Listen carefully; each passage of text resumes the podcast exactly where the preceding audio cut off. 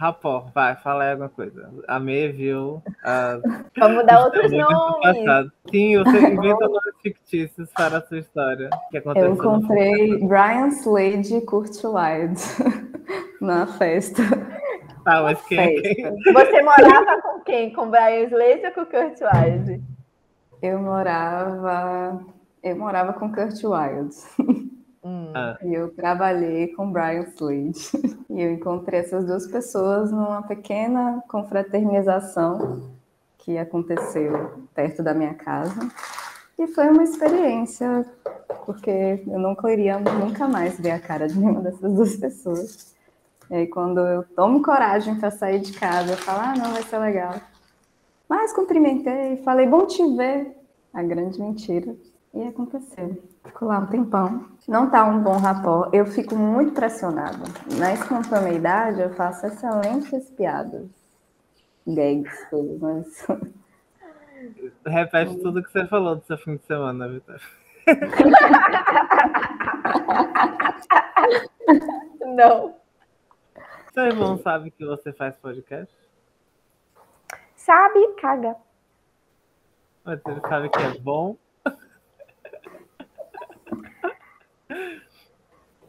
Não sei se ele sabe se é, se é bom. Mas ele, ele não gosta é de tipo tropa que de elite? Ele não gosta de dublagem? Dublagem, o podcast é tipo áudio. Existe uma coisa. Da sua própria Existe língua. uma ligação aí entre a coisa. Mas se É tipo ele. rádio novela, só que documentário, entendeu? Somos uma, uma rádio reportagem. Um rádio, um programa de rádio. Isso não é dublagem. Isso chega. Ok, de programa de dublagem. rádio e dublagem, tá? Vou perguntar a ele. Eu já falei, eu já convidei ele para participar e tudo. Ele não. Nada. Não se Eu interessa. também já mesmo. convidei várias pessoas para participar. Ninguém nunca quer participar, gente. Quem que você convidou para participar? Ah, Marcos, Fagner, João. Pessoas. Eles falam não. Por que, que as, as pessoas negam participar, ah, participar do, do podcast? Tinha um momento tão divertido como esse. Pois é. Rudá também Porque- não topou, né? Rudá só teve uma não. belíssima participação. O Rudá não Dá quer falar de a plataforma e aí a gente não quer falar desse filme. É O Poço. Poço. O Dá quer falar do Fosso e a gente não, não se interessa. Esse já foi, foi o. E Bye Bye Brasil, mas ele também não, não, não assistiu a tempo para comentar. Só queria ficar perguntando coisas. Será que eles têm medo de não terem conteúdo? De serem pessoas desinteressantes? Fica aí o desafio para os nossos Ouvinte, amigos. você quer participar de um? O de desafio. Será que eu sou desinter- uma pessoa desinteressante? Aí eu venho no podcast e falo sobre o filme. E tira essa Por- prova. É, porque na verdade é muito mais sobre a gente do que sobre o filme, né? É muito mais. Será que eu sou uma pessoa desinteressante? Fica no ar.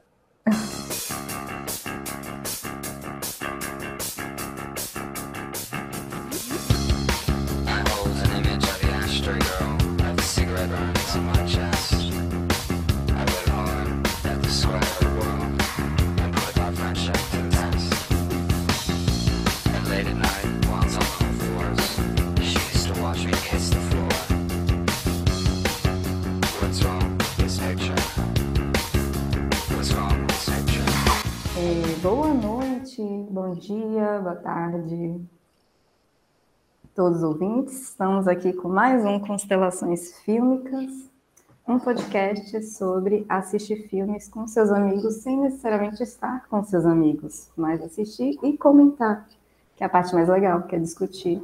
Não, mentira, ver também é legal, mas enfim, debater o filme com seus amiguinhos. E a gente funciona da seguinte maneira: a gente indica um filme, e aí a gente assiste filme, a gente fala sobre esse filme, e aí o próximo da fila indica outro filme, a partir de alguma coisa da conversa. E aí acontece uma grande constelação de filmes. Eu tô demorando muito para fazer essa introdução. Não. Não. Senti muito que eu fiquei me enrolando aqui com. Eu ia ficar meia hora aqui só explicando o funcionamento do, do podcast. E no episódio de hoje, a gente vai falar sobre o filme Velvet Goldmine, um filme de, não sei o ano do filme, peraí, de 1998, e a gente vai falar um pouquinho o que a gente achou interessante ou não deste filme. Bora lá, já tinham visto, não tinham visto, gostaram, não Já. gostaram? Ah, vocês têm que se apresentar também. Falem aí, quem são Matheus. vocês? Eu sou a Vitória. E você E eu quem? sou a Mê. Ah, é, eu, eu sou a Mê. Me contem da experiência de vocês vendo Velvet Goldmine. Eu já tinha visto antes. Era. Eu acho que eu, eu peguei esse filme na casa da sua prima, a Mê. Constelações familiares. Constelações familiares. Ele faz, é um filme meio, tipo, faz parte do cânone do adolescente LGBT, né? Tipo, ah, descobri esse filme. e o próprio filme é meio isso, né? Tipo, a- própria história do filme é meio que o cânone LGBT da vida de uma pessoa em particular. E eu lembro de ter gostado muito da primeira vez que eu vi. E isso foi há, sei lá, mais de 10 anos atrás. E na minha cabeça não tinha ficado muita coisa do filme, além de algumas imagens, assim. E essa sensação de que eu gostei desse filme. E aí eu vi é, essa semana e eu gostei muito desse filme. É um filme muito bom. Sem erros, no notes. Parabéns. a Tirando algumas perucas. Tirando Mas a algumas gente perucas. respeita a época. Até as perucas tem, tem como, não sei, tem, tem uma justificativa narrativa na peruca, sei lá. Ahn, eu nunca tinha visto esse filme, é um daqueles que a Mê indica, sempre. E eu nunca tinha parado para ver. Mas eu sentia que eu veria nesse podcast em algum momento, porque desde, sei lá, ano passado que esse filme, assim, de vez em quando roda, né? E aí, eu não tinha muita ideia, eu só sabia, sei lá, glam rock e Christian Bale. Era tudo que eu sabia sobre esse filme. E aí eu vi, e é muito legal. Eu... E, assim, às vezes eu tô cansada e eu assisto o filme um pedacinho e depois no outro dia eu termino. Ontem eu tava com sono, assim, mas eu falei, não, gente, tá muito legal, eu quero ver hoje. Isso é um grande feito para um filme. Vencer o meu sono.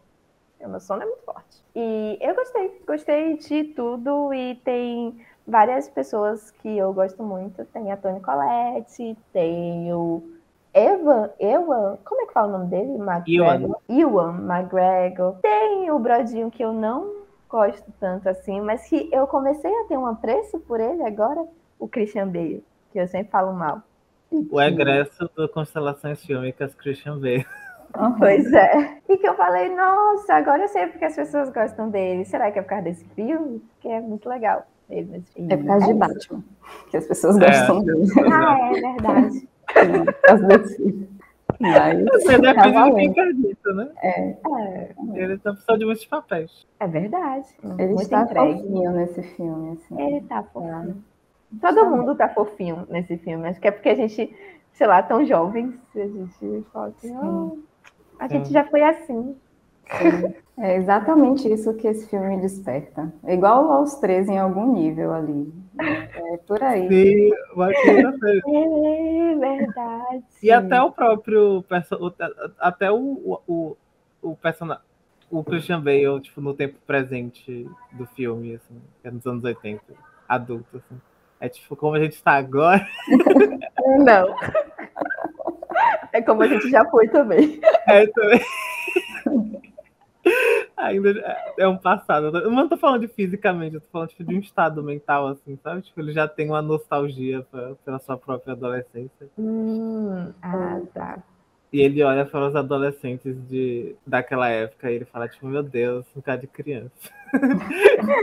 É, hoje a gente vê dos adolescentes do K-pop. A gente. Meu É, Deus. isso. E aí que a peruca faz sentido, porque assim. Era pra ele ser um adolescente naquela época. Mas ele não é um adolescente, ele parece um adulto com uma peruca escrota. Né? Uhum.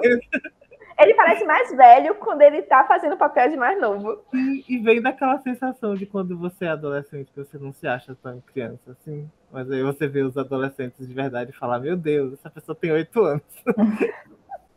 é tipo isso.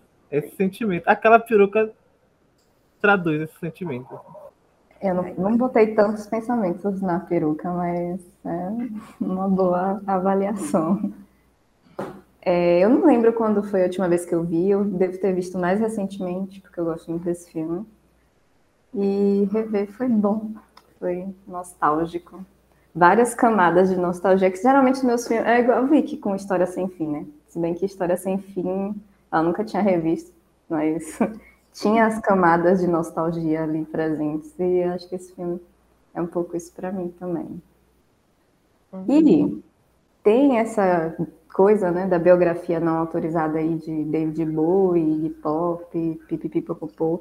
Eu pensei, eu vou fazer uma super pesquisa, igual o Vit geralmente faz, ela traz vários fatos, fatos. Não fiz. Eu vi um vídeo de um canal no YouTube chamado Fatos Desconhecidos. Eu falei, eu não vou fazer direito essa merda. E o fato desconhecido era que era uma biografia não autorizada do David Bowie, o fato mais conhecido sobre esse filme. É, Era sobre a vida do David Bowie em geral, esse vídeo que eu vi. Achei interessante algumas coisas, mas enfim, não era sobre o filme. E aí eu me perdi na minha pesquisa e estou aqui cru e espontânea com a página da Wikipédia aberta, para caso. Pra seja- gente ir pro bloco da sinopse. Vamos, vamos pro bloco da sinopse. Que Eu acho que é melhor do Adoro Cinema, que é menor, viu? tem enredo aqui, né? Nem sinopse. Vamos lá. É, é melhor ir no do Adoro Cinema. Vamos lá. Vi que fez a pesquisa até da sinopse, que eu não fiz, eu não sou um bom host. Eu acho que estou chegando nessa conclusão. Você é muito bom. Você faz o, o creme, o, o creme de la creme. Você faz a, a liga bem feita das coisas. Você puxa os. Como é o nome daquilo? Os tópicos, você liga uma coisa a outra. Você faz isso muito bem feito. O Matheus acabou de forçar a deixa da sinopse para mim, então eu não acredito feedback. Mas obrigada, Vicky. Vamos lá, sinopse. É, em 1971, o glam rock invade o mundo da música britânica, provocando uma verdadeira revolução, não apenas na música, mas também nos costumes da sociedade. O ícone do movimento Brian Slade, roqueiro que leva garotas e rapazes a pintarem as unhas, usarem batom e explorarem sua sexualidade. Incapaz de lidar com a fama adquirida, Brian forja sua própria morte com a farsa sendo descoberta logo depois. Anos mais tarde, um jornalista inglês começa a investigar seu desaparecimento. Tem uma coisa aí com Oscar Wilde também, né? que- Minha a fama de querida. Foi isso que eu. Não entendi. Fama adquirida. O que, que tem? Fama de querida. Eu achei engraçado. Porque o personagem tem tudo menos. Enfim. É, O que, que vocês acham? Acho que um bom ponto para começar, porque o filme começa com isso, é o rolê com Oscar Wilde também, né? Que tá sempre ali aparecendo em alguns momentos, tem o broche e tal. E o filme começa mostrando Oscar Wilde lá. O que, que vocês acham disso? Oscar Wilde, Oscar Wilde dizendo que queria ser um ídolo pop? Uhum. Uhum. Sei lá, não tiro nada disso. Porque ele era viado É, e fez o retrato de Dorian Gray, onde não ele isso, dava uma mas ele super teve- valorização da estética, e talvez isso esteja no glam rock também. São perguntas? É retórico? O que, que você está fazendo? Estou perguntando vocês se são essas coisas, porque eu não pensei muito. É, eu acho que Ah, ele, é é- isso ele mesmo. era britânico, né? Ele era o, o grande. Se a gente for pensar anacronicamente, e o filme faz isso, porque ele coloca o jovem Oscar Wilde falando: Eu quero ser um ídolo pop. ele é um, um pré. uma referência queer britânica antes dessa galera do glam rock. né? E o filme meio que é uma, uma grande fanfic em cima desse, desse cânone queer do, do Reino Unido. Uma fanfic? Por que uma fanfic? É, uma, é, uma, é uma biografia não autorizada, e aí pega elementos da vida de pessoas e aí constrói uma situação que é vai nas fronteiras de algo muito fantástico, mas não necessariamente vai a sabe? Tem, tem uma coisa assim de uma, de uma ficção mais mais fantasiosa. Mais Não é um escancarado. filme assim. tão, não, é, não é um filme tão preocupado em ser um, um facsímile da realidade. Assim. Sim. Isso é legal. Eu, Eu achei que vocês não iam gostar por causa disso. assim. eu consigo vocês, acho, vocês não, eu consigo ver vocês não gostarem de filmes por muito menos. assim. Oxi, Ai, E Silvia, é um- eu, eu gosto de, de- Como é o nome? História sem fim. A história sem fim é, o, é, o, é a história do. É a história muito linear, assim, né? E, e- que esse filme não é, por exemplo. Ele não é linear, ele não é. Ele não é realista, ele não tem dramas reais, os personagens não são necessariamente consistentes. A gente gostou de Dispatch from Elsewhere. From Elsewhere tem tudo, é, é tudo contrário do que eu falei. Todos os personagens são consistentes, todo, a, a trama é linear. Não, não é linear. É um facsímile da realidade, no sentido do, de, de ter um. um- Ai, o um drama emocional dos personagens faz sentido. Assim, tipo, a história é meio tipo, Ah, wow, out there. Assim. eu tô Mas tentando filme, pensar. ele- assim. o Velvet Goldmine ele faz um sentido emocional, assim, ele não faz um sentido lógico muito bem, né? Diz outro filme aí que se pareça. Que você viu recentemente, Annette, que você gostou, que você falou. Eu gostei. No começo eu achei meio tipo. Hum. É isso, eu legal. achei que você Mas depois eu gostei. Eu parei pra assistir o resto. Eu acho que não, se não fosse por ser uma grande ode à bissexualidade, eu acho que talvez não tivessem tantos elementos que eu vejo vocês gostando em um filme. assim. Eu acho que é, é- o, filme pega por essa, por essa aproximação, assim, sabe? É, é uma coisa muito apenas o id. e aí coube, e aí encaixou assim com, com essa sensibilidade de vocês, assim, que é a minha também. Mas eu vejo vocês desgostando de, de, de vários filmes, assim, que não sei. Não sei, tipo, Diz um filme que eu, que eu, que Eu- eu o tô- eu lembro de Amê falando que, tipo, ah, eu não gostei de, de Expresso da Manhã, sabe? Ai, Ah, que é um filme mas- mais out there, assim. O Expresso Não da Manhã. mas é, é uma coisa mais extravagante. É- é- tem tem uma extravagância no filme É. que eu acho que vocês não gostam tanto. Vocês É, gostam o- mais de, sei lá, três pessoas sentadas numa mesa conversando. É. É Vocês gostam de Treatment. Sim. Três foi. pessoas sentadas conversando, é a gente aqui agora. É. Um filme sobre as nossas vidas. Eu acho que Expresso da Manhã eu não gostei por conta de outras coisas, não pela não linearidade ou pelas coisas mais. Não, é, é linear É. Expresso da Manhã. Eu, eu lembrei do Expresso da Manhã porque é um, é um filme mais extravagante. Eu acho que vocês veem um pouco. Eu estou julgando muito. Você tá. Você Não, não. sabe, Vocês, vocês acham isso? Tipo, quando é uma coisa muito extravagante? Vocês... Eu sinto isso. Mas se, me der mais exemplos, É, eu eu dei um consigo. exemplo que eu rejeitei. porque que eu Expresso de amanhã eu nunca vi. De repente virou uma, um side quest aqui desse É episódio. Ó, a Mê, por exemplo, não curtiu o Beetlejuice. É muito bom! Quem foi que... Ah, fui eu que sugeri. eu já ia dizer. É, Eu curti. Os exemplos que eu tenho aqui são Beetlejuice e Mad Max. assim. Acho que é mais a Mê que não curte essas coisas. Eu, eu- na minha lembrança, eu vou ter que ouvir os episódios de novo, porque na minha lembrança eu curti esses dois, assim, não Você desgostei. começou a curtir mais depois que a gente ficou falando muito. Virou juiz você chegou, acho que você tinha acabado de assistir, você chegou. Hum, Eu acho que você perde a Beetlejuice. paciência com esse tipo de coisa. Assim. Você acha Sim. tipo, ah, meu Deus do céu. é, Eu eu acho que eu, é isso E que a gente fica, também.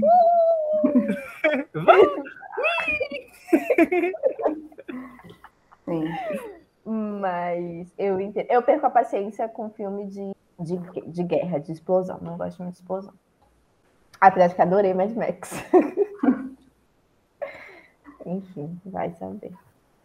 É, Mas eu entendo. É mais difícil de me capturar esse tipo de filme também. Eu sou um meio termo aí. Eu gosto do filme de três pessoas sentadas conversando, assim, sei lá, Carnage. Dois casais numa sala brigando por duas horas. Adoro. Mas Beetlejuice, gosto também. Mas eu acho que eu tenho uma tendência maior para uma coisa assim mais intimista. Acho que depende do que você está chamando de extravagância, Matheus. Assim, tem extravagâncias que eu gosto. Tem extravagâncias que eu não gosto. É, eu, eu fiquei julgada. pensando nisso, eu fiquei pensando nisso, não sei Matheus tá julgando eu a fiquei gente. né? pensando nisso e, e aí eu lembrei das extravagâncias que você gosta e eu não gosto, assim, uma dos dias. Eu sabia. Eu, eu, eu sabia que ia chegar lá. Ou então o próprio Midnight Gospel, assim. É Ah. muito extravagante, assim, mas que eu acho redundante, supérfluo, outras coisas. Mas Velvet Goldmine, a Velvet extravagância tá dentro do, do, do, do- do tecido, assim, né? Da, da, da fábrica do, do que aquilo é. assim. Não é só a estética extravagante, né? É isso que você quer dizer? É, é estética extravagante, mas o filme é Também. sobre a estética extravagante. É, é isso, mas é que eu falo, tipo, não é só a roupa ou o que eles estão mostrando, mas é também na forma como constrói a história, de não ser Sim, linear, sim, de não, de não ser tão complexa assim, de dar coisas, não sei. Uma coisa que eu achei interessante, Matheus, que você pegou um print, um, um- um screenshot do, do filme e postou no seu Twitter pessoal. Fale mais sobre isso. O que, que você, o que, que Ah, você virou quis fazer? entrevista. Deixa eu ver. porque- Eu sou um host que captura aí, como é? Que alinhar, não sei mais. Eu sou amido. Foi um elemento gráfico, né, do filme que quebra com a coisa da do, do- do regime de imagem do filme, né? Tipo, ele só mete uma cartela rosa choque com os dizeres é, significado das coisas. Não, como é? O significado não está nas coisas, mas entre elas. Uma frase que o filme atribui a um tal de Norman Brown. Isso é bonito. o grafismo no filme. Eu gosto quando isso acontece no- nas Uhum. coisas. O filme para e fala. "Ah", tipo em, no, na série do She's Got a Habit, que aí ele falava, tipo, e aqui é o cara, a pessoa da. A música veio daqui, ó, esse CD aqui. Sabe? Tipo, quando ele Uhum. fazia. É uma coisa que eu gosto, essas interrupções. Eu achei interessante porque eu não sei se eu provavelmente nunca prestaria atenção nisso se você não tivesse tomado o trabalho de botar isso no seu Twitter e eu ver lá e tipo, ah, isso é do filme. Que passou tão rápido e eu já tinha esquecido assim que tinha acontecido. E eu acho que é uma coisa dos detalhes aí que você consegue perceber e prestar mais atenção e apreciar mais mesmo. Mas, enfim, eu não estou falando do filme, né? Vamos voltar pro filme. Vamos falar de, dos personagens, então. Personagens. Brian Slade. Eu ia falar do Christian Bale, mas vamos falar do, do Brian. Eu estou seguindo o que eu lembro do filme, assim, da apresentação do filme. Eu acho que o primeiro que apresenta é o- o Christian Bale.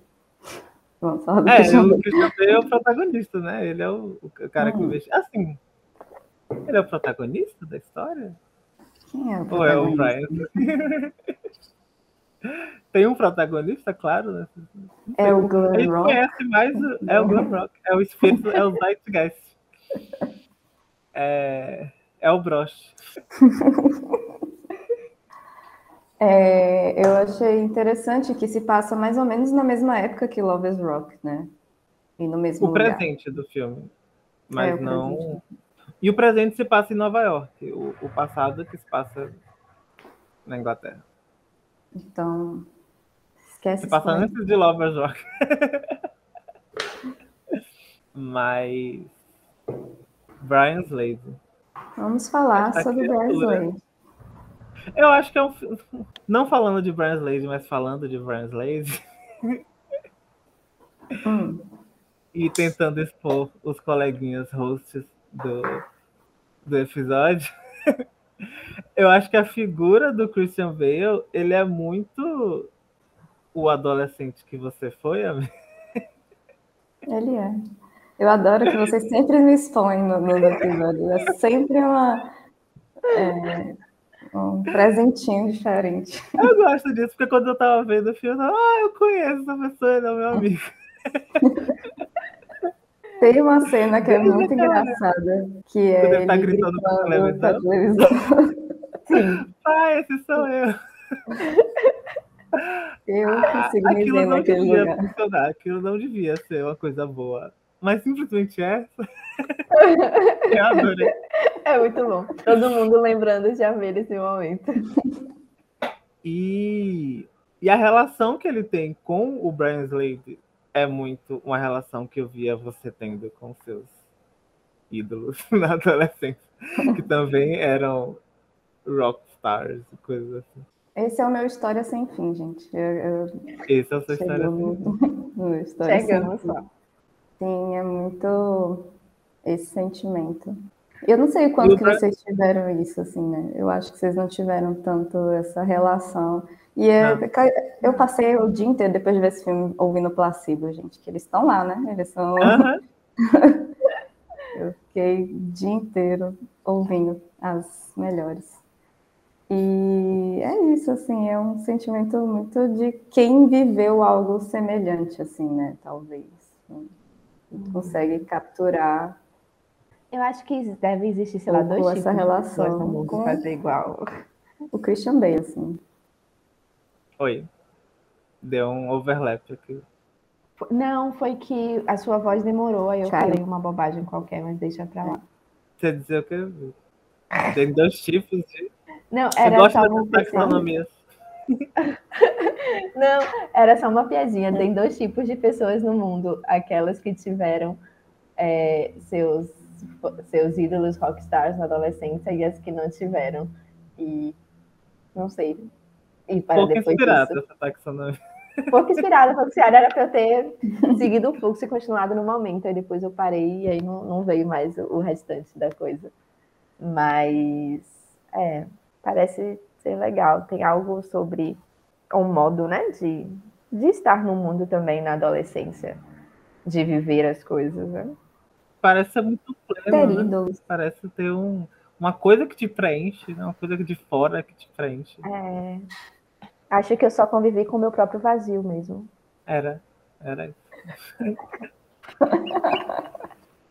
A gente tinha a nossa Não, depressão. acaso. né? História sem fim aí. Então... E é, por, é daí que vem a minha dúvida de se o, o, o protagonista é o Brian Slade, porque ele é um personagem muito. Um, um reflexo de um reflexo, né? A gente, tá- a gente acompanha muito ele a partir do que. O, de uma forma tão remota que é como quase se a gente estivesse só acompanhando uma percepção sobre ele, sabe? É- é- é- o filme tem essa estrutura de que é o, o, o personagem do, do Christian Bale, né, o jornalista, que ele vai entrevistar pessoas e vai reconstruir a história desse cara para saber onde é que ele foi parar. E aí, esse pedaço do filme, né, o, o, o- a biografia do Brian Slade é muito qualquer filme de, de, de história de artista, né, tipo... E aí Uhum. começou do, foi descoberto do, do nada, e aí ele alçou o estrelato, e aí drogas, drogas, drogas, drogas, drogas, drogas, drogas. E aí a queda. E no fim das contas ele é um personagem muito vazio de um sentido próprio, assim, né? De ser uma pessoa. assim. A gente consegue enxergar a persona daquilo, né? A gente consegue enxergar aquele, aquele personagem como um androide, assim, que foi programado para com as emoções condizentes a esse tipo de trajetória, né, de, de um rockstar, assim. A gente nunca conhece, de fato, quem é o, o Brian Slade, assim. Aquela- A, relação dele com a, com a esposa dele, a gente nunca sabe qual que era o que estava rolando ali entre eles, assim. A relação entre ele e o personagem do Kurt Wilde, a gente também nunca sabe exatamente o que que o que estava rolando entre aquelas pessoas, assim. A gente conhece mais o Kurt e a e a esposa dele, qual é o nome dela? Mandy. Mandy. A gente conhece mais eles, assim, né? A gente conhece outras facetas deles que fogem dessa desse pré-programado, assim. Mas o Porque é uma- é muito uma cifra, assim, enfim. Porque é meio mítico, assim, né? Eu acho Sim. que o filme tenta capturar essa coisa do ídolo mesmo. E como que ele é percebido é meio que o que ele é, em um certo ponto, assim, pro Christian Bale. Eu não lembro o nome do personagem do Christian Bale, assim. Qual é o nome dele? Vocês lembram? Ele é. Arthur. Arthur, não né? Arthur, Stuart. Arthur Stuart. Arthur Stewart. Eu acho que é muito também de querer mostrar esse lado mais midiático, né? Mas que é meio fantástico mesmo, assim. Mais fantasioso. Então, combina muitos elementos para mostrar quem era Brian Slade, entre aspas, assim.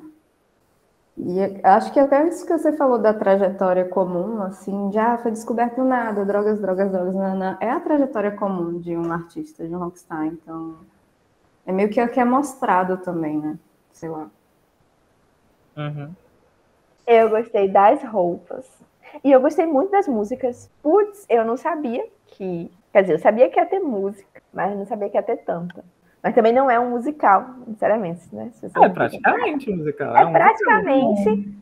Não é um musical no sentido de os personagens cantam cantarem nada, suas falas. mas eles cantam muitas vezes. Eles cantam muito. Mas não é. Tipo, as músicas são muito, bo muito boas e as performances também. Eu gosto das roupas, das mudanças de cabelo e de fases também de cada. Eu, eu... para mim o, o, o filme é muito bonito de ver assim. É muito bonito, é muito gostoso porque as músicas não deixam chato, né? Deixa mais interessante e, e complementam bem, né? Aquilo que que está acontecendo no filme. E aí eu queria falar do Ewan McGregor, porque do ator, eu fui pesquisar ele depois, né, para saber, sei lá, será que é viado? Será que é bissexual? Será... Nada, mas adoram botar ele no fazendo uma bicha ou uma pessoa sexual, ou um viado. Tem vários filmes dele assim. Eu falei, gente, isso é apropriação. Mentira, não. Mas, Geralmente, não sei, acho que tinha uma época que rolava isso, né? Tipo, se você fez um papel de um personagem gay, você vai ter sempre a possibilidade de voltar a este, a este é, posto. parece que é isso. Porque, no fim das contas, é uma questão de. de, de os filmes precisam de investimento, né? De investidores. E para isso, Uhum. Quem bota dinheiro no filme precisa ter alguma garantia de que ele vai dar algum retorno.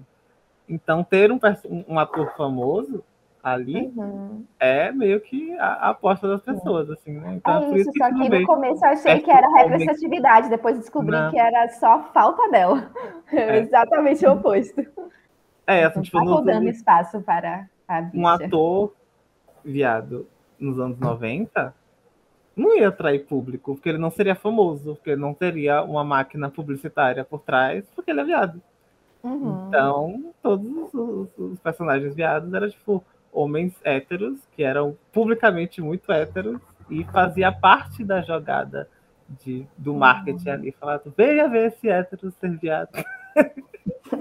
Que deve ser também um momentinho para outros homens héteros é, bicuriosos ou coisa do tipo. Tem uma, uma história do Ian McGregor é, que ele conta da cena que eles estavam é, se pegando no, no- na cobertura de uma casa, né? Uhum. Acho que é na na estação, assim, que eles filmaram de um outro, de um outro telhado. Então eles estavam lá sozinhos no, no telhado deles se pegando. Assim. Foi tipo, ação, se pega. E aí começaram a se pegar, ficaram lá se pegando, se pegando, se pegando. E aí ele disse que ele sentiu uma. uma, é, é, lá, tinha dado tempo suficiente para ele ter gozado, assim, né? Tipo, se ele estivesse se pegando de verdade. Aí ele foi lá e falou no ouvido do Bale, eu acho que meu personagem já teria gozado. E aí ele olha para ver se ainda estão, né? Se, se o pessoal já ainda tá gravando, mandou cortar. Eles já estavam, tipo, guardando as coisas, assim, sabe? Eles já estavam lá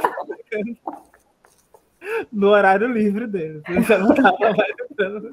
Essa cena é boa, que a câmera vai se afastando, né? Dá pra ver só, assim, uma coisinha acontecendo. Como que será que foi a reação em 98 desse filme, assim, né? Eu sempre fico... Eu, eu tenho uma imagem muito mais conservadora, eu acho, do passado do que era realmente, assim. Em Dirty Dancing, eu fiquei, gente, essas pessoas ralando, assim, tipo, esse filme saiu lá nos anos 80. Podia isso? As pessoas faziam isso? Mas Tipo, a eu fico sempre- rolava putaria na Xuxa, assim, era pra criança. Pois é, eu, eu acho que eu tenho uma visão muito conservadora dos anos, antes dos anos 2000, assim. É É porque a gente era criança nessa época. E a É. gente não via, não podia, às vezes, uma parte dessa. Mentira, tinha a Xuxa, tinha a Liana. eu acho que a percepção que se cria do passado é de uma coisa mais perfeitinha, né? Sei lá. Filmes que se passam. Filmes atuais que se passam nos anos 80, assim, é tipo uma época de inocência e nada acontecia. Sendo que quem viveu nos anos 80 era tipo, tá todo mundo morrendo de AIDS e o Reagan tá acabando com todo mundo. Porque é, e era muito bom ser branco de classe média assim, nos Estados Unidos. É, tipo, foi o auge. Era a época que o mercado financeiro estava. É, é onde se criou esse estereótipo do, do, do, do, do homem do mercado financeiro. Assim. Foi nos anos 80, assim, porque foi a, a época disso. E Christian Bale estava onde? Lá, fazendo psicopata americano. Psicopata americano. Olha como tudo se encaixa. Constelação é isso. Porque eu vi que o, o diretor, ele faz parte do. Ele foi pioneiro do movimento do New Queer Cinema. Uhum. E eu fiquei pensando, pô, achei que esse movimento era algo mais dos anos 2000 para cá, mas em 98 ele já estava fazendo umas coisas muito. Como você É falou, do começo dos anos 90. A gente viu o primeiro longa dele, Ami, e você não gostou. Que é aquele Veneno. Aquele filme que tem três Veneno. histórias. Uma delas é um falso documentário de uma criança que, que voou para fora de casa, tipo, ele saiu voando.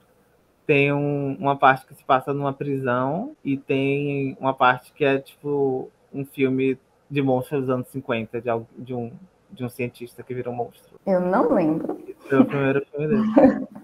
mas provavelmente eu não gostei mesmo. Pelas descrições. Mas eu, eu- quando eu li assim, New Queer Cinema, eu fiz o link de provavelmente o Matheus sabe muita coisa sobre esse rolê, sobre esse diretor, sobre. Porque eu lembro que você estava lendo sobre isso na época. Você tinha um livrinho, New Queer Cinema. Acho que Pô, eu ganhei na, na, na mostra do Itaú Cultural sobre o New Queer Cinema, que eu fui para ver um filme do Bruce LaBruce, com a presença do Bruce LaBruce, que é um enviado canadense, que faz filme. Mais underground do que esse. Eu acho que é isso, assim, eu tenho essa ideia de que era muito mais difícil, né, nos anos 90, é, que- porque era, provavelmente, fazer é, cinema sobre esse tipo de conteúdo. E aí eu sempre me impressiono, é sempre uma coisa assim que para mim é muito, ó, isso existe, isso existiu naquela época. Enfim, eu não tô falando Não, né? Foi o boom do cinema independente, os anos 90, do- do- o cinema independente americano, durante essa época teve um ressurgimento. É um assunto que meio que estava em voga assim, na sociedade, tipo, pessoas LGBT, as pessoas existem.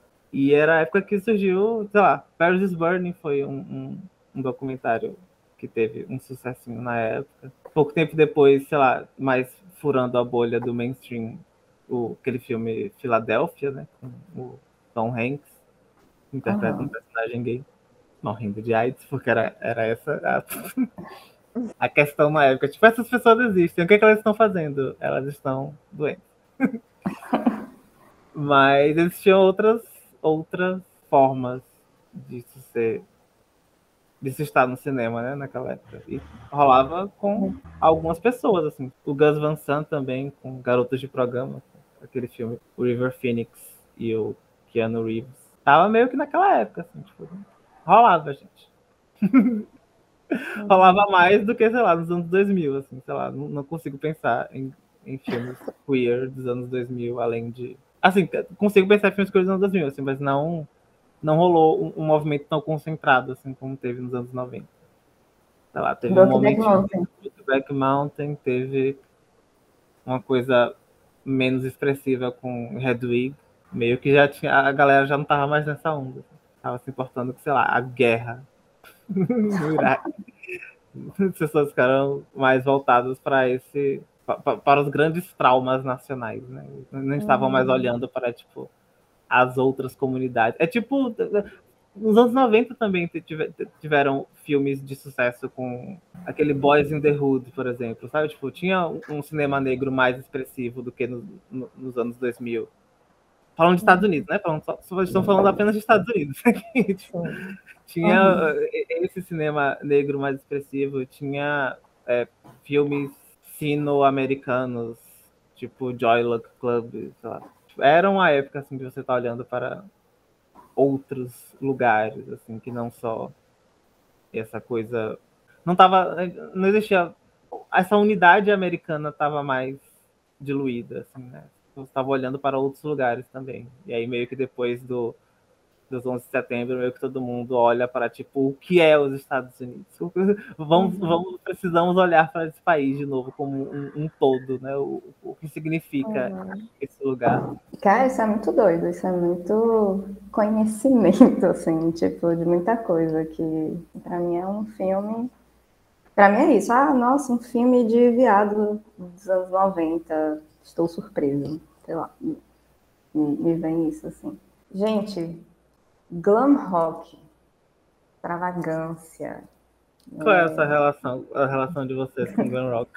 Como eu deixei bem claro no episódio nenhuma. passado, eu conheço 30 músicas.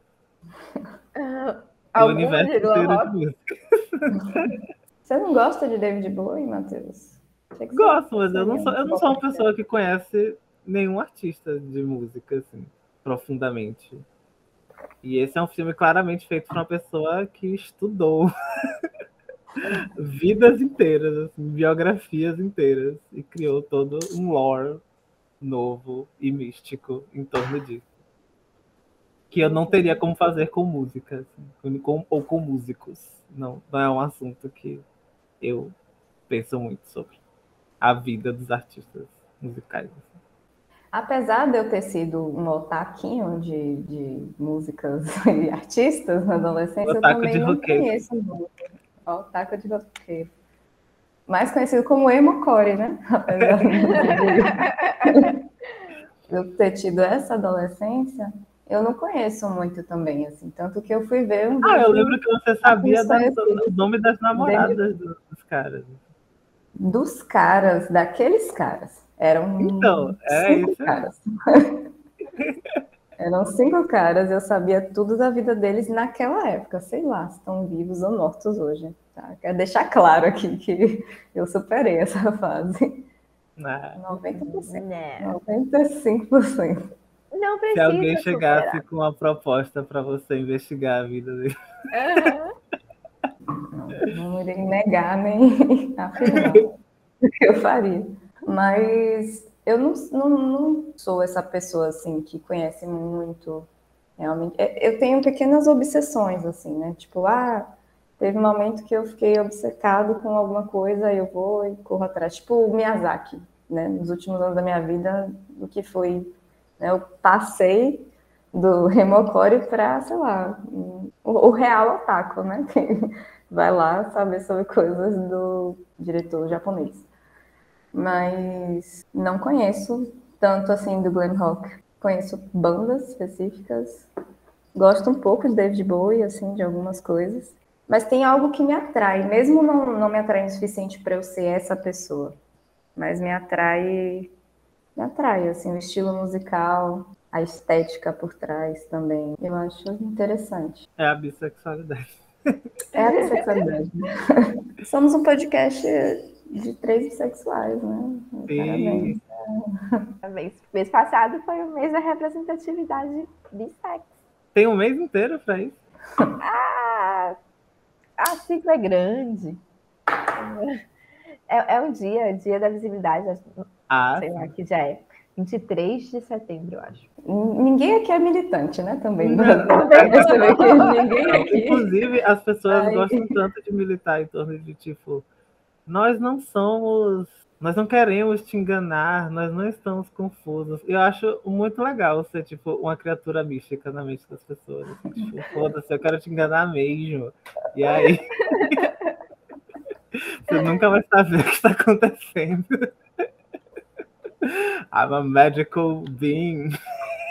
Aí literalmente a única coisa legal, né? Tipo, esse, esse, esse estereótipo. Esse, aspecto do estereótipo.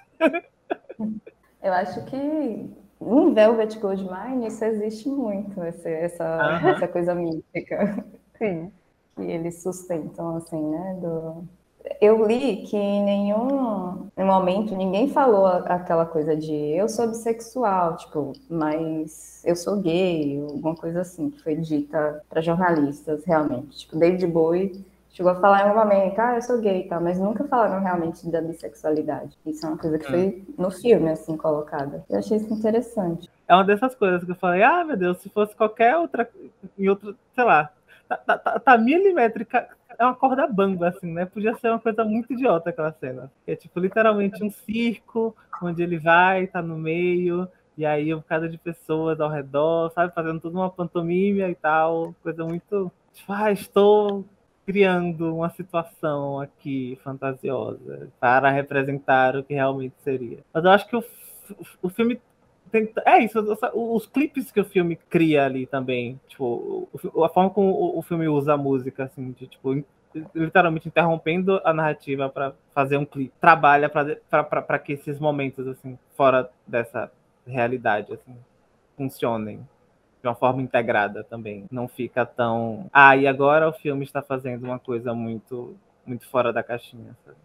Parece que tá tudo dentro da, da mesma caixa. É, pra mim, assim, eu, eu, pra mim tem uma coisa onírica, assim, sabe? Uma coisa Uhum. que me interessa. É É uma estranheza, mas, sei lá, tem algo também de real, né? Não é estranheza, não é um, um, um- dragão. Tem, tem até o disco voador lá, mas é muito pontual, Então, assim. Então, mais é as pessoas ali, maquiagem, figurinos, coisas assim. É, é o meu rolê, assim, eu gosto muito disso, dessa coisa fantasiosa, onírica, mas que tem um, um pé no, quase no manual, assim, no, né, no meio Na artesanal, bricolagem. Na bricolagem, no- nisso aí, nessa Arts and Crafts. arts and crafts. É um filme muito arts and crafts. É. A Sandy E aí- Powell, que é a pessoa que fez a figurina do filme, ela foi indicada duas vezes pro Oscar nesse mesmo ano. E aí ela ganhou por outro filme, que é o Shakespeare Apaixonado. E aí ela já falou, tipo, eu ganhei pelo filme errado, nada a ver. tipo, Shakespeare Apaixonado é um filme de época normal, assim, sei lá. Uhum. Fantasias de época. Nesse daí ela fez toda uma ser parada. apaixonado. É, é com quem? É com a Gwyneth Paltrow. Que ela ganhou da. Tudo É, errado nesse ano, Tudo errado. esse ano. Tudo errado. o ano que Fernanda Montenegro, não, tudo errado. Um ano de péssimas decisões. Foi o ano de Fernanda Montenegro, porque ressuscitaram isso no Twitter recentemente, né? É porque Igual eu, que- eu, eu acho eu que todo Oscar as pessoas falam. tipo, e quando a Fernanda Montenegro perdeu pra Gwyneth Paltrow? é, do- do- no, no Twitter tem coisas que se repetem, né? Então, além da não monogamia do paganismo, tem o, o Oscar perdido. A gente pode falar, a gente já falou do Oscar perdido, tem não monogamia nesse filme também, só falta o veganismo, a gente achar pra a gente falar das- dos três tópicos recorrentes do Twitter, assim.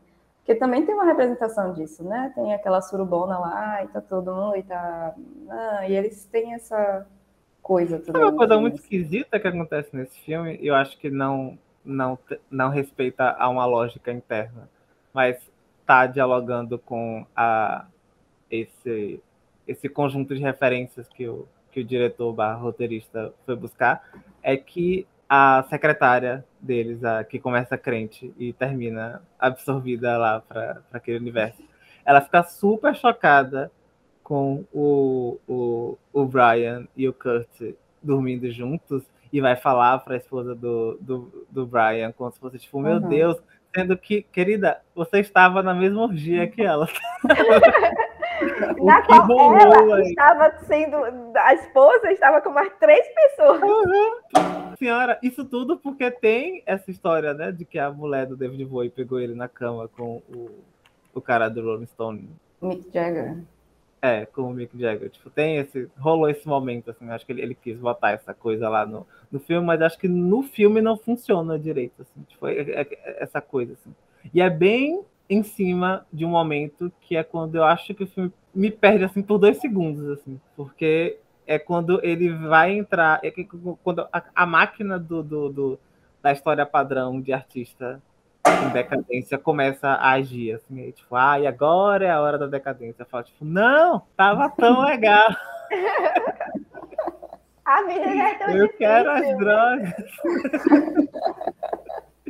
E aí, né, parece que o filme obrigatoriamente tem que entrar nisso, e o filme entra nisso por uma porta que eu achei muito artificial, assim, que não combina com nada do que tava rolando. A porta seria o romance do, deles dois, do Kurt? A porta seria esse, esse momento, assim, de meu Deus, que tragédia, eles dois estão juntos. Existia, a gente sabia que eles estavam juntos o tempo todo, assim. A, a- a esposa sabia, todo mundo sabia, todos nós sabíamos. O que é que rolou aqui? Sei lá, não sei, eu fiquei. Teve alguma coisa que eu não prestei atenção, alguma coisa que me escapou naquela coisa, naquele momento, assim, eu fiquei tipo. Que rolou aqui? Filme. É, assim, se, se não é. Sei lá, talvez tenha uma postura de um tipo de relação que ele, ele saiu da suruba para ir ficar sozinho com o Kurt, assim, sabe? Ele Hum. estava de conchinha, ele não estava, sabe? é, eu- sei lá, a impressão que eu tive, a leitura que eu tive disso é que, tipo, ele saiu do modus operandi da, daquela situação, daquele contexto, daquelas pessoas, do que é plausível fazer, para ir viver uma outra coisa. E é isso que é chocante, assim, não é que eles transaram que é chocante, é porque eles estavam de conchinha ali, sabe? Que eles estavam dormindinho juntos. É isso que, sabe, tem algo do tipo de afeto, tipo de coisa que está sendo demonstrada ali, que não, não combina com o- a vida daquelas pessoas que eles estão fazendo, assim. Tanto que a, a Mandy reage, sim, transaram, transamos, não, mas não é isso, é sobre tem, tem uma coisinha ali acontecendo que não que não funciona, talvez, para o contexto que eles deveriam estar ali reforçando e alimentando. I guess. Eu ainda não sei por que, que a, a- secretária estava tão investida naquilo, mas beleza. É uma leitura possível, assim, pode ser É só leitura uma coisa. É, é o que me passou, assim, o choque foi esse. Nossa, eles estão lá. Ou então alguma coisa, sei lá, mais direta de, da homossexualidade também, assim, ah, eles podem se comer, mas não podem se apaixonar, alguma coisa assim, sabe? Que pode ser também uma sugestão disso, algo por aí. A Shannon é interessante, né? Porque ela chega crente e sai o Beetlejuice, porque tem aquele terninho assim. Ela saiu o próprio demônio, né? Ela saiu, sei lá. A única pessoa que se associou a. Continuou associada ao, ao Brian depois que ele muda de identidade, que eu acho que é uma das coisas muito incríveis que esse filme faz. É tipo, e aí o cara só, mudou, só fez uma, uma- uma plástica muito louca e aí virou outra pessoa. Que faz alusão a essa, a essa mudança, né, do, de fase da carreira do David Bowie também. assim, que ele Sim. vira uma outra coisa nos anos 80. Na, na descrição tá conservador, né? Assim, ele fica conservador depois. Não sei dizer, porque aí isso, né, exigiria eu saber um pouco mais sobre a vida do David Bowie do que eu sei. Mas ficou uma coisa mais. Se for julgar pelas músicas, é quando ele muda de. Deixa eu ver aqui. Pelos álbuns. Vocês sabem, quando. Eu também não sei tanto da vida do David Bowie assim, mas ele teve a fase de filmes, né? Que ele fazia aquela persona do. do. Não vou saber. Perdendo os ouvintes fãs de David Bowie. agora. Ah, cá, é quando ele sai do Scary Monsters, que é o que tem Ashes to Ashes, Fashion- enfim, ele ele sai de uma, de uma fase mais glam pra Let's Dance, assim, sabe? Hum, Eu acho que tem essa Nossa. mudança de, tipo, ele vira uma coisa muito mais integrada à cena pop dos anos 80, assim. Que o filme maior representa. sucesso dele foi depois, né? Foi depois. Foi depois do Last Dance. Eu não sei dizer o maior sucesso dele, assim, porque acho que é uma pessoa, ele é uma pessoa que se manteve com algum nível de fama, assim, né, até o fim da vida. E é um tipo de artista que as pessoas vivem constantemente reavaliando os trabalhos, né, e o passado, então, assim, acho que isso é meio flutuante. Mas acho que as coisas mais conhecidas dele devem ser pré dos anos 70, assim, né, no máximo anos, anos 80. Ah lá, o, o, esse Let's Dance tem essa Let's Dance, que é muito famosa, e tem Modern Love também, que é talvez a mais conhecida dele. né? É, mas eu achava que era Space Od- Oddity, que foi meio que sorte, né? Porque ele lançou, aí o homem chegou na Lua, aí todo mundo ficou, nossa, essa música aqui sobre astronautas e tal. Talvez seja a única música que eu conheço dele. Mas eu acho que se eu fosse branco, eu ia gostar dele. Tem, É, tem um, Tem um. tem um negócio aí. é, You have a point. tem uma, uma representação gender fluid, não binária, gender fluid, não sei, no, nesse filme. Jack A Ferry. atriz Ed, Ed. Como é o nome? Ah, não. É, é o. Ed Izzard. Ed Izzard. Ed. nessa época respondia por outro nome, tava acreditado por outro nome. É, é, é só um D a mais, assim. E aí transforma um nome em masculino. Mas é uma pessoa. É, é uma pessoa trans. Ela Ai, meu Deus. foi. Vocês viram ela. Ela é o, o, o agente. A gente. Ela é o, Não o o primeiro terapeuta da agente. Terra em- na terceira temporada de United States of Terra. Ela é o quê? Eu, eu não entendi nada. Ela que- é o terapeuta da Terra de- da terceira temporada de United Eu States não of vi a Terra. terceira Ah, ainda. ó, ó, É olha. Eu vi, eu sabia que eu conhecia de algum lugar.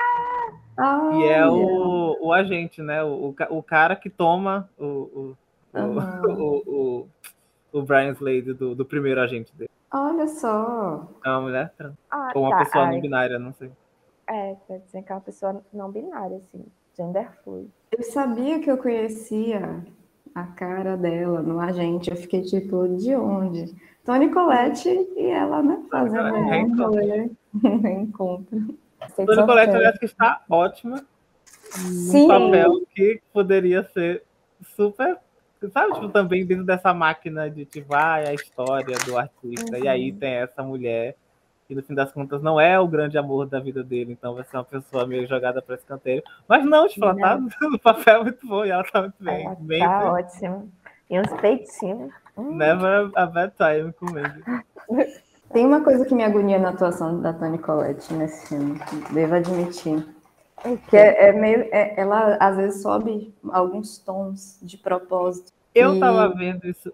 Ah, de propósito. Era de Eu, propósito. é, dá pra perceber, assim, dá pra perceber que ela tá atuando, que era pra ser algo da personagem de É. forma espontânea, mas que é ela atuando, assim.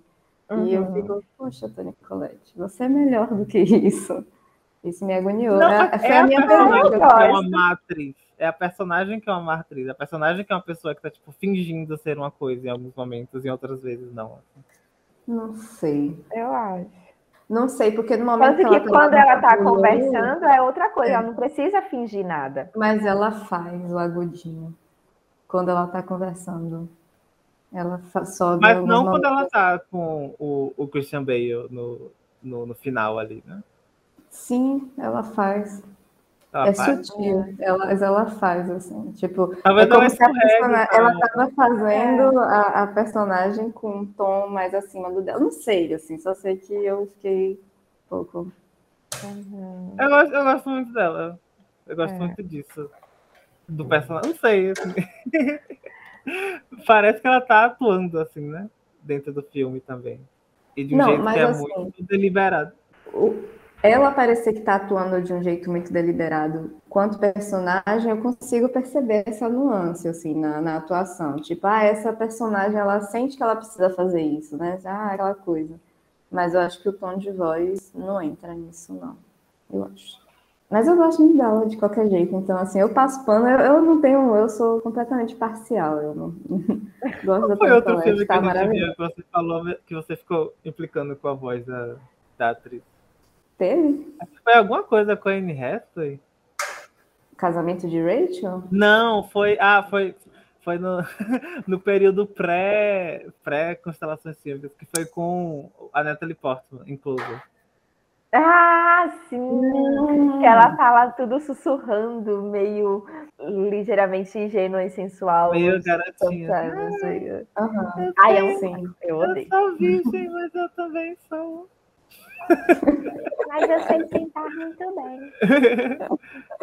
Eu sou Incomoda. eu só faço anal. Gente, eu ouvi falar de. Eu acho que é Soaking. Soaking. É, putaria, do nada. que é tipo al- alguma vertente aí evangélica estadunidense Mormons. acredita. Os mormons, você sabe, Vicky? Você tá Eu vi isso no Twitter. Que, tipo, se penetrar, mas não movimentar, não é sexo, então eles chamam de soaking. E aí, eu- vocês todos sabem, eu tô falando com vocês, é uma grande novidade. Você. todos estamos no Twitter e todos fazemos parte da mesma bolha, amigo. Não se esqueça disso. Aí, Hum, Você pularia na cama para os seus amigos transarem sem, sem ir pro inferno? Já fiz graça. mesmo sem esse contexto. Depende, né? Se alguém for pular por mim depois. é isso. Velvet Goldmine, gente. É, É muito gostoso, divertido, né? É um filme que se... é divertido fazer parte daquilo, assim, né? Assistir, como espectador, assim, tipo, é dinheiro na tela, é muito. É igual a coisa de, de, de, de, de Mad Max, assim, tipo, é o espetáculo do cinema. Não fica melhor do que isso. Sim. É um desbunde, É um desbonde. É uma esmórnia. é uma esbórnia. É E é uma esbórnia sobre a obsessão de um jovem garoto LGBT que com adulto. É tipo, é uma esbórnia, mas muito próxima da, da nossa realidade, sabe? Tipo, é como se tivesse tipo, dado dinheiro para o nosso subconsciente para fazer um filme. Aí foi lá e fez é muito mais. Sim. Seria Matheus fazendo um filme daqui a uns Seria eu fazendo filme, mas não seria com música a minha obsessão, seria com outras coisas. Com que seria sua, sua Acho que eu filme? com o próprio cinema, assim. Ah, legal. Hum. Eu daria, se eu tivesse dinheiro, eu daria dinheiro pra você fazer esse filme. Eu gostaria de O ver. Patreon imaginário, ele, ele, ele Cara, toca muito. Sim. E você, Vicky? Ok. E você, assim, não seria com música, não seria com cinema, seria com o quê, assim, se você, se a gente pudesse dar dinheiro pro seu subconsciente fazer um filme? História sem fim. A não minha é- própria obsessão. Você ia por história fazer sobre uma depressão. Talvez. O que é que te move? Minha tristeza.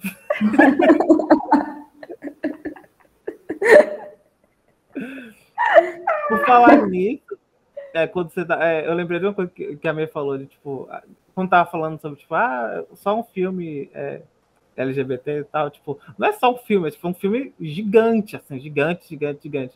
E é tipo o terceiro e, e sempre quando alguém ganha essa carta branca de tipo, faça um filme gigante, é sempre legal ver o que essa pessoa fez antes, assim, porque foi o que ela fez antes que fizeram que as pessoas apostassem, assim. E antes ele fez um filme que é muito Vitória no Vitória Verso, porque é um filme em que uma mulher simplesmente começa a ficar doente. Do nada. Ela simplesmente começa a ficar doente. Tudo em torno dela adoece. Ela. E é um filme muito bom, se chama A Salvo. Quero ver. E é excelente. Eu gostei do gancho, do falando nisso, pra a associação. É o melhor filme dele, eu acho. Nossa, eu tô com muita vontade de ver tudo que ele já fez, assim. Uhum. Só fez filme bom. Eu tô intrigado porque você falou, né? Você provocou no começo do episódio, tipo, ah, a mãe não gosta desse tipo de filme. Eu tô tipo assim, eu quero provar para Matheus que ele está Esse é o errado. filme mais assim dele. Mais, mais. Ah! Mais gritante. Assim. Assim, são sempre filmes muito detalhados, assim, sobre suas. Sobre seus universos. Então tem isso em comum. Mas esse é o mais boiolão, assim. Ele dirigiu Carol. Vocês chegaram a ver Carol? Sim, eu não cheguei Eu a não vi, ver. não. Eu vi que ele tinha dirigido. Eu lembro que você gostou muito também quando você viu. Eu gostei de Carol. Acho que eu não gostei tanto. Talvez reveja. Aí, talvez seja um futuro Constelações Fílmicas, Carol. Mas é um filme que eu acho muito interessante. Eu lembro de muitas cenas, assim, imagens. Ele é um diretor muito bom, assim.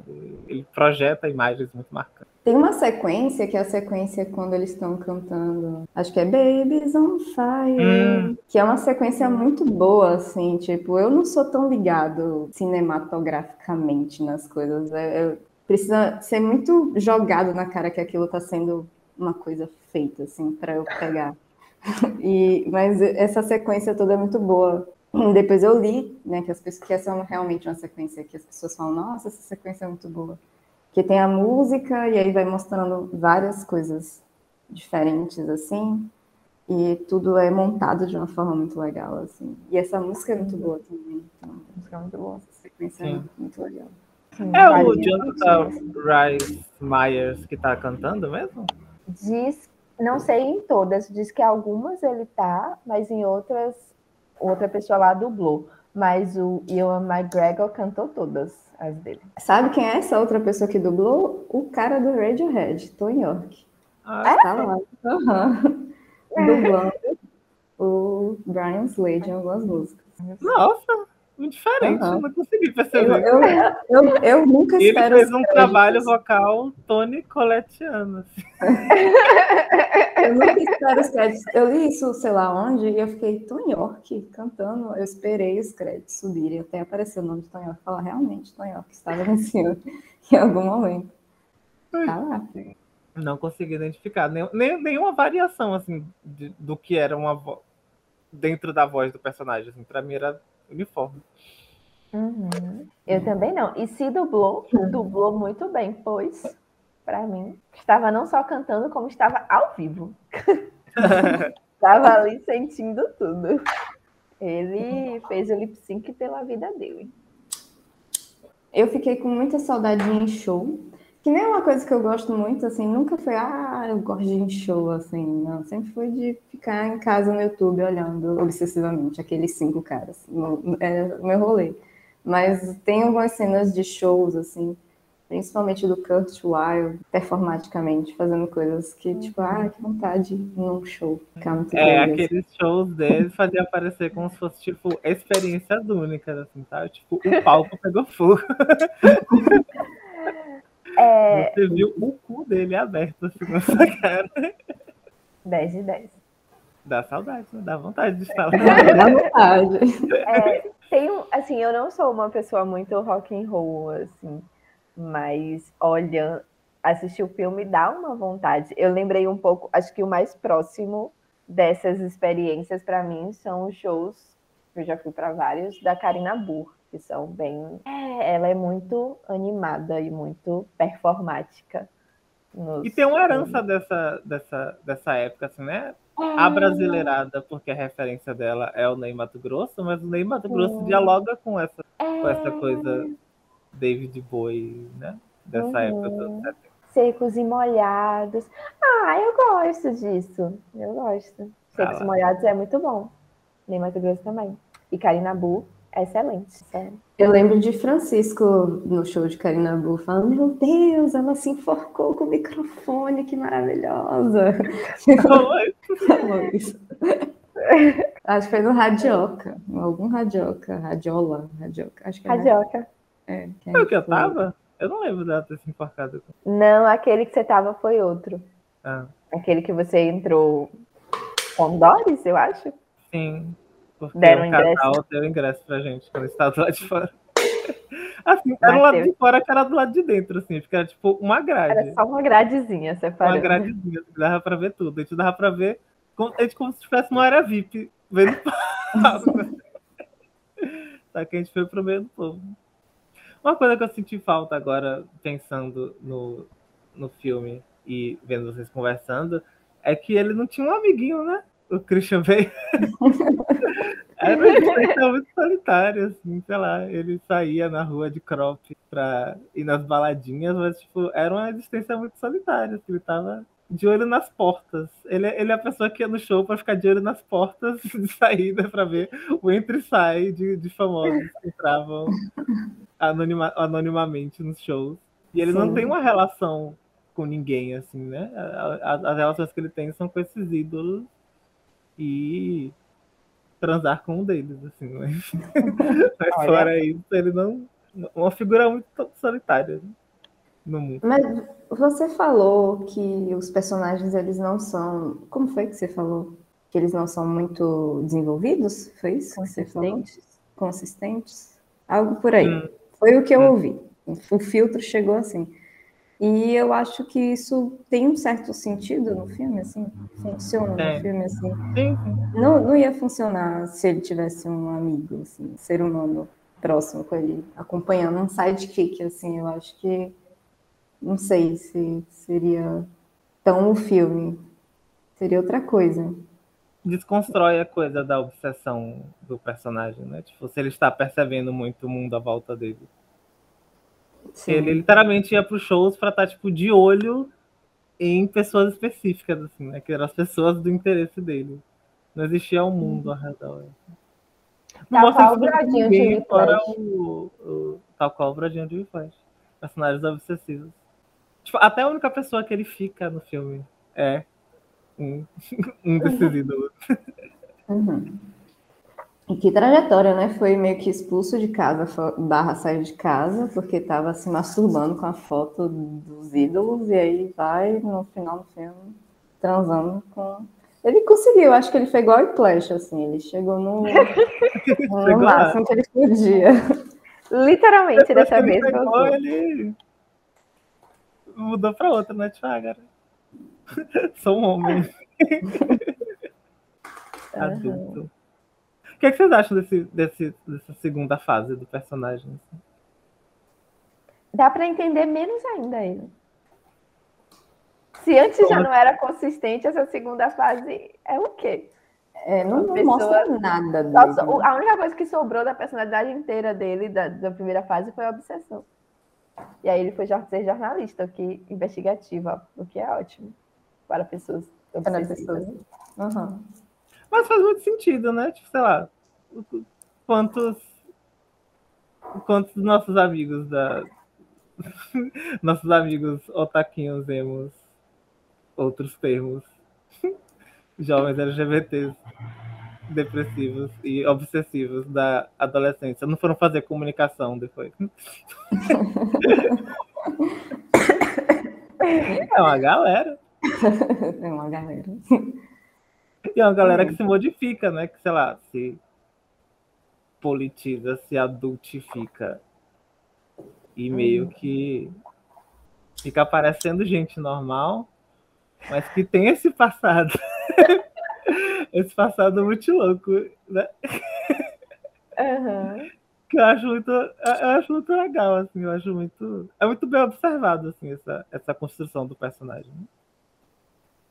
É isso, não tem uma, uma- Eles não são consistentes, assim, de tipo de ação para ação, assim. O, o que é que move esses personagens? O que é que move a ação dele de uma cena para outra? Porque o filme é muito.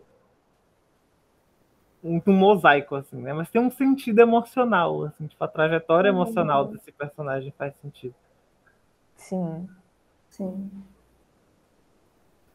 É isso, pegar a gente naquele coraçãozinho nostálgico, né? Tipo, quem eu fui, quem eu sou, o que é que resta de mim, o que é que resta do meu eu cheio de vida e desbravando o mundo ainda aqui na solidão e depressão. Desculpa. É, Ok. Eu achei que ia soar um pouco mais poético, mas só sou esquisita. Vocês acham que tem algum significado o ele ter herdado o broche? A arte não morreu, né? A gente passa para as próximas gerações, sei lá. É, eu pensei mais não na arte, mas na viadagem, assim, tipo, na... passa Vamos deixar a, a, a viadagem morrer. É, tipo isso, assim. Algo, algo por aí. Da- Era meio que o. Na época que estava se encaretizando, né? Eu acho que o filme tenta passar isso, assim, tipo, o mundo estava deixando o glam para trás. E esse glam vem, é com um eufemismo para essas outras coisas, né? essas outras personalidades, essas outras criaturinhas, seres ali da, do vale. Que o, o Brian Little deixa pra Monsters. trás, né, os Little Monsters. que o Brian deixa pra trás, que o, o Kurt ele não vai mais se envolver com aquilo, né? Aparentemente, ele tá tipo. Não sei se ele canta mais. Não sei qual que é a dele. E a única pessoa que tava aparentemente se importando com aquele passado era o. Esqueci o nome dele. Arthur. Stuart. O Arthur Stewart, né? Um nome muito nada a ver, né? Muito... Horroroso. Junta dois nomes aí. Abre um dicionário de nomes na primeira página. Arthur. Abre outra Stuart. É o nome do meu protagonista. É, E ele é a única pessoa que quer manter aquilo vivo, né? Aquela memória de alguma forma. uhum. Numa década que não foi tão legal contra as Porque pessoas. ele não superou, né? Ele não superou, assim, eu acho que parece que todo mundo meio que superou. Ou vive outras coisas, assim, mas ele ficou com aquilo reprimido, assim, tipo, Eu acho que botou o filme umas roupinhas neutras e se a gente for considerar não só a trajetória da- dos personagens na história, mas tipo a época em que o filme se passa, o que, que ele tá querendo dizer com essas épocas, é meio que tipo superaram essas pessoas. assim. Não é necessariamente que as pessoas não superaram aquilo, né? Como se fosse uma fase da vida delas. assim. Tipo, foi uma fase pro mundo e não é mais E o essa fase pro superou. mundo. assim. O mundo entrou em outra. E aí, ou você se adapta e você se transforma, ou você vira uma coisa do passado. Assim. Acho que é, eu não sei, como eu não sou tão ligada em música, eu não saberia pensar em paralelos que a gente viveu assim, mais próximo disso. Mas não sei.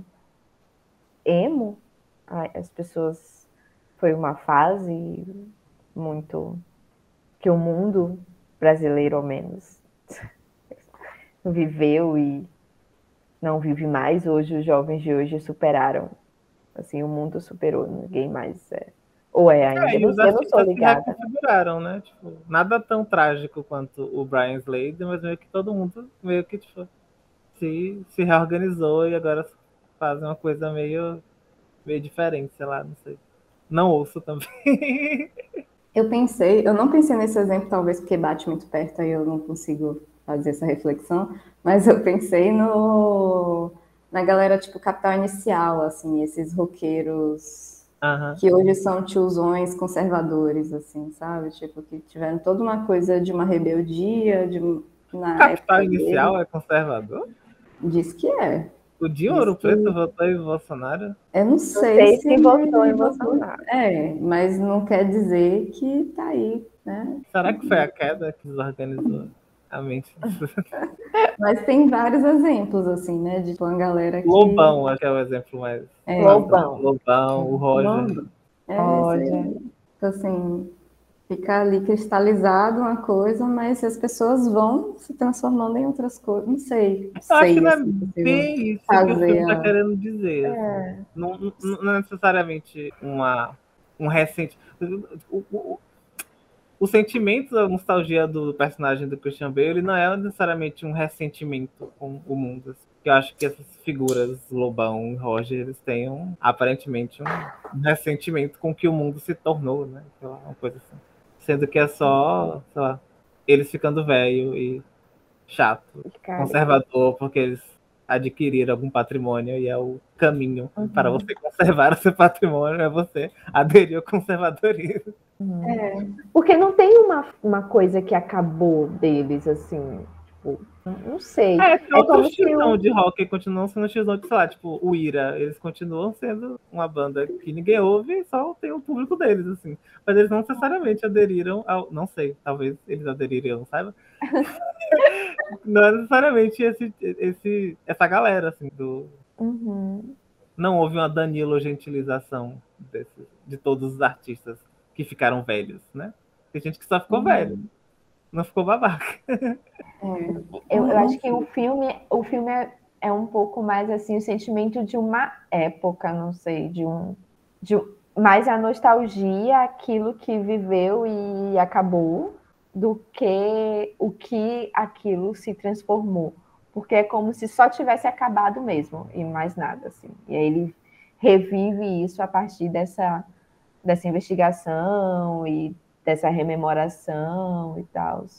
E Eu acho que tem uma, uma parte, época, né? Aquela coisa que, o, que eles falam da imagem ser mais interessante que a ideia, acho que é isso que eles falam, estética, que acho que é isso, né? A cristalização de uma época, de um momento, de uma sensação. Não é nem um sentimento, é uma sensação que estava acontecendo ali com aquela coisa organizada acontecendo junto. Mas que só nem que tente vai, tem- vai acontecer de existir essa sensação de novo. Eu acho que é um pouco isso. Fez sentido? E ao mesmo tempo ele viveu tudo aquilo sozinho, né? Ele não, não teve com quem compartilhar e depois ficar lembrando, assim, não teve um.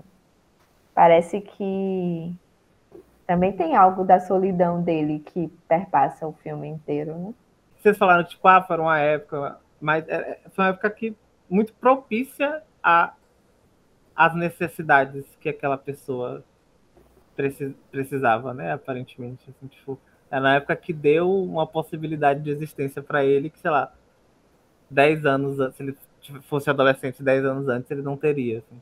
Então acho que tem muito do apego disso, assim. Eu sinto. Sim. Mas todo mundo não dá seus jeitos em suas épocas? Todo mundo dá seu jeito, mas sei lá, Dá certo. os anos Às vezes o jeito 70 é se era diferente dos anos 60 e era diferente dos anos 50, assim, né? Dar seu jeito nos anos 50 não era dar seu jeito nos anos 70. E não era dar seu jeito nos anos 80 também, né? Uhum. Quem eram os, os artistas que você iria se espelhar para ter suas, sei lá, liberar suas fantasias e emular as roupas e enfim, né, eram pessoas muito mais comerciais, assim, né? Não, não, não existia a mesma subversão que estava ligada a essa liberdade sexual. assim. E de você quebrar com, a- com as fronteiras com relação à, à expressão de gênero, por exemplo Uhum. o, aquele personagem do Jack Ferry é um personagem que simplesmente desaparece, assim, né? Depois que muda a época. Não é um personagem que é revisitado, por exemplo. Tipo, a Mandy é revisitada, o Kurt Wilder é revisitado. O... A gente descobre, né, onde foi parar o, o Brian, mas essa, essa figura que era, tipo, o bissexual místico da época era de onde emanava toda um- uma energia que meio Que herdou o broche. que herdou o broche do Oscar Wilde e foi Que roubado, foi roubado pelo bandido do, do Slater. Mas, tipo, essa figura, assim, depois, quando o tempo muda, ela, é- ela é a primeira a desaparecer, assim, né? Nunca mais é vista. Uhum, sim. Sim. Não era uma época propícia mais para que figuras como aquela estivessem sob o olhar do mundo. Sim. Por N motivos. Sim. E sobre olhar e sobre um certo reconhecimento, assim, né? Que Sim. olhar, talvez, se olhasse, mas, sei lá, com a fama e com as coisas, gera um certo reconhecimento diferente, né? Talvez tivesse pessoas andrógenas ali nos anos 50 que estivesse falando sobre isso e tal, mas o reconhecimento de poder falar sobre isso, tipo, foda-se jornalista, eu sou bissexual, ah, ah, e tipo, isso não gerar repercussões de outra ordem, assim, sabe? Eu acabei de lembrar de uma pessoa que dialoga com uma coisa que Vic falou, assim, que se ela fosse branca, talvez o David Bowie se... significasse alguma coisa para ela. Porque nos anos 80 essa pessoa era o Prince, né? Sim, É uma pessoa é verdade. que era essa figura outra que estava ali rompendo com Uhum. barreiras e coisas e tal. Purple Rain, Purple Rain. Que era uma pessoa que você podia apontar na televisão e falar, pai, sou eu. sou eu." Foi.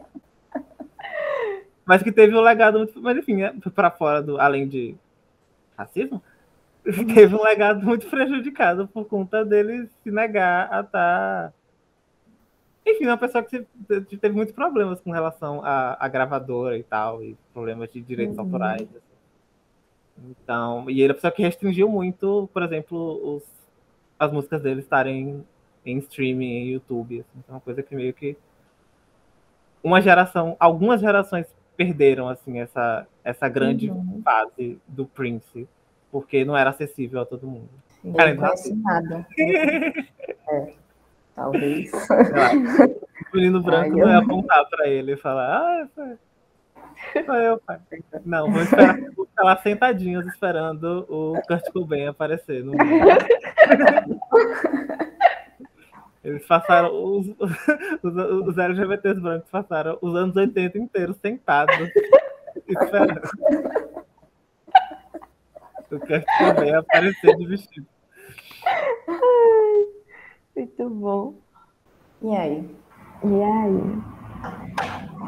Ai. Considerações finais sobre Velvet? Considerações finais. Ai, gente, não sei. Filme muito bom. Filme maravilhoso. Assistam. Se você está com vontade de sentir uma nostalgia, principalmente se você curte umas coisas bissexuais, esse é o seu filme. Se você curtiu um rock quando era guri também, provavelmente branco, segundo minha amiga Vicky, esse é o seu filme. Tem, tem viadagem, tem bissexualidade, tem várias coisas. Tem muita música boa, tem muito clipe bom, tem uma história legal, tem Não vários tem atores. uma roupa feia. Não tem uma roupa feia. Tem algumas Maquiagem perucas 10 de feias. 10. Algumas perucas não estão no nível que a gente gostaria que tivesse. Tem uma voz assim, que ficou ali. Aí É. você que é hater de voz. Amei que tá passando problema onde não tem problema. Você vai assistir, você vai adorar. Assistam. Melhor recomendação. Essas são as minhas considerações finais. Assistam. Vocês. Muito bom. Gosto bastante. Vai ficar na minha... ah, é, Tem filmes assim que eu vi uma vez e eu gostei. Aí eu lembro que gostei, mas eu não lembro do filme. Aí depois que eu revejo o filme, eu falo, tipo, é isso. Agora eu lembro porque eu gostei pra caramba. É legal quando isso Você acontece. achou que ia acontecer isso, não aconteceu, né? É o quê? Adaptação, você achou que ia acontecer isso, não aconteceu. Adaptação, eu achei que ia acontecer isso e não rolou. Mas, por exemplo, Mad Max Estrada da Fúria rolou. Jovens Adultos rolou. Uhum. O piano não rolou tanto quanto eu gostaria que tivesse rolado, mas rolou em momentos chaves. Então, pra mim, tá guardado o que é importante. É isso. Parabéns pra vocês, filmes, que isso acontece. Parabéns aos filmes por ter conquistado essa, esse mérito. Parabéns aos filmes por terem conquistado meu coração. É muito difícil, não é pra todos, não. Um amor à segunda vista. É importante. Também. E você, Vitória, suas considerações finais com Velvet? Ah, já dei toda, gente. Eu fui falando enquanto a Mi tava falando. Aí eu tava só Ela adicionou. adicionando. Assistam, delicinha. Todo mundo vivendo sua juventude glam rock, tal qual a gente já emulou viver um dia, no curto período onde a gente tinha um pouco mais de ânimo. Eu não era tão radical quanto o Chris Bale nesse filme, não. Eu não botava maquiagem, não boto até hoje, assim. Tipo, Eu tinta nunca na minha cara, não. Ninguém. Não, amei. Tu tem umas fotos aí com teus olhos preto. Um lápis de olho. Eu tirei, sei lá, passei três vezes na minha adolescência e tenho fotos. Assim, eu não fui o, o- o adolescente emo que é, botava a Que, você, que, que, que existia na sua cabeça, tu não Era- botava pra fora. Era raiz, era só dentro, era no coração. Mas já rolou Queria, queria ter vivido. expressar através dessa carapaça de uma forma muito específica. Foi importante pra você. Aconteceu, assim, rolou. Tinha a blusa do Green Day. Uma blusa do Green Day. Uma. A blusa. Que ficou a blusa. Que era Teve uma assim, blusa do. Pink, Flo- do Pink Floyd também, que era a blusa do Pink Floyd. Mas ele já era um pouquinho mais velho, assim, porque teve um momento ali chave entre os 12 e os 14, que eu acho que foi o momento ali realmente mais forte. Que nos A gente pareceu. passou por isso, eu passei por isso também. Tipo, a forma como eu me expressava visualmente era importante para o mundo. Só que a forma, Uhum. as minhas referências não eram a maquiagem, o glam rock, essas coisas. Era uma coisa mais sóbria. Não, eu acho que até hoje é pra mim, assim. A forma que eu me expresso visualmente, não- talvez não como era quando eu tinha 15 anos, mas a forma como eu me expresso visualmente é importante pra mim, em Sim. algum momento. Sou o próprio Christian Bale não superando a fase da. Não é uma questão de não superar. Não sei, não gosto desse termo, não superar. Eu fico meio tipo, o que é que tem além, então? O que vem depois da superação? É. Não sei, fica parecendo que ele. É, Ele porque quando a gente fala que supera, você conquista algo melhor, né? E não necessariamente.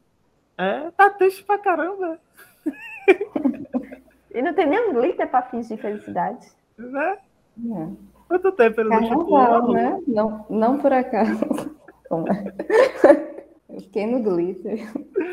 Tem carnaval aí também, como referência. Tô aqui jogando dicas que eu vi que falou que não sabe ainda que filme escolher. Então, Ó, eu a minha pessoa- pensei. Então, é, pensando nessa cena de rock, mas saindo do finalzinho dos anos 60 e chegando nos anos 70 e 80, o próximo filme é O Barato de Iacanga, que fala a história, é um documentário que conta a história do Festival de Águas Claras, que é no interior de São Paulo, e é um festival de música brasileira ao ar livre e ficou conhecido como Woodstock do Brasil. É um documentário bem legal sobre como aconteceu e tem cenas dos shows e tem as pessoas falando e é muito divertido. Ótima É isso. escolha. Ah, Excelente gostei. eu constelação. gostei. Aham. E eu claramente não veria se não fosse obrigada. Eu não veria. Vocês- Gente, eu falei tanto desse filme, vocês não viram? Eu Ah, achei que vocês tinham visto. E aí que vocês não iam querer ver de novo, porque vocês viram há pouco tempo. Tenho a vida muito movimentada, Vitor. Não posso estar me apegando a todas as recomendações. Tal qual a gente não se apega às suas, né, Matheus? É, exatamente. Gente- É isso. No O fundo, momento é fundo, agora. O O momento momento é agora. é esse. Tchau. É, o- é o adeus. Farewell, the ashtray girl. Forbidden snuff, but